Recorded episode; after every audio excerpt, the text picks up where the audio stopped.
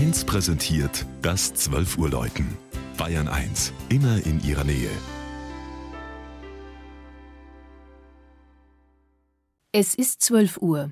Das Mittagsläuten kommt heute aus der Bayreuther Stadtkirche Heilig Dreifaltigkeit. Anne-Rose Zuber hat das evangelische Gotteshaus besucht.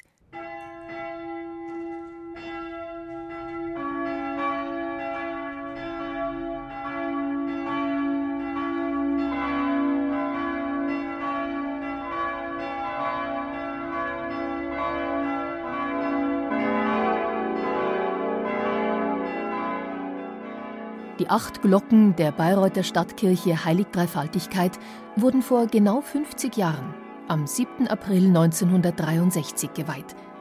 Ihre Klangfülle unterstreicht die Bedeutung des Gotteshauses für den evangelischen Kirchenkreis Bayreuth. Drei der acht Glocken stammen von 1624, die anderen fünf wurden 1961 gegossen. Eine Besonderheit ist der sogenannte Türkenschlag. Täglich um 12 Uhr ertönen dreimal drei Schläge von der tiefsten Glocke und rufen zum Beten des Glaubensbekenntnisses auf. Eingeführt hat diesen Türkenschlag wohl Markgraf Christian Ernst, der bei der Befreiung Wiens von den türkischen Truppen 1683 dem Habsburger Kaiser diente. Sein Onkel, Markgraf Christian, hatte bereits 1603 das Gotteshaus, dessen Ursprünge ins 12. Jahrhundert zurückreichen, zur Hauptkirche des Markgrafentums Brandenburg-Bayreuth und damit auch zur Grablege für die fränkischen Hohenzollern erwählt. Nur zwei Jahre später, 1605, ging sie beim verheerenden Stadtbrand unter.